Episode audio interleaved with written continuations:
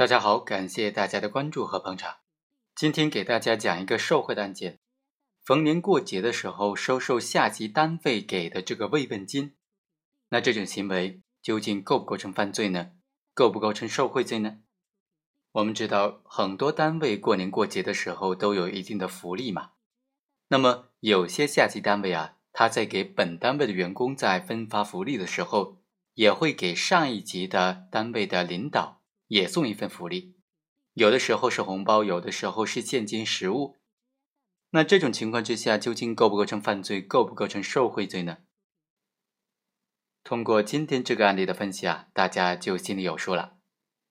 本案的主角江某，他在春节、中秋节期间多次的收受他人的礼金，非法所得总共是一万三千五百元。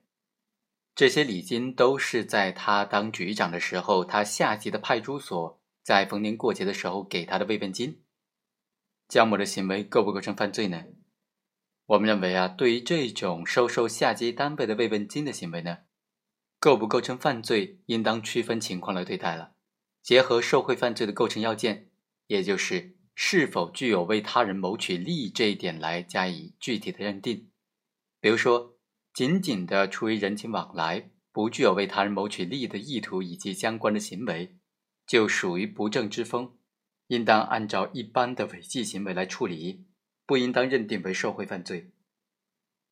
比如说，如果是逢年过节这些传统节日，趁这个机会，明知道他人有具体的请托事项，或者根据他人提出的具体的请托事项，承诺为他人谋取利益而收受他人财物的话，那不管是单位还是个人，都应当认定为是受贿行为了。本案当中呢，江某他在一九九八年到两千零二年期间，在春节、中秋节等等多个节日，先后多次收受了下级派出所所汇送的这个款项一千到两千元不等。这些款项都是基层的派出所经过集体的研究，在春节、中秋节之际慰问干警家属的。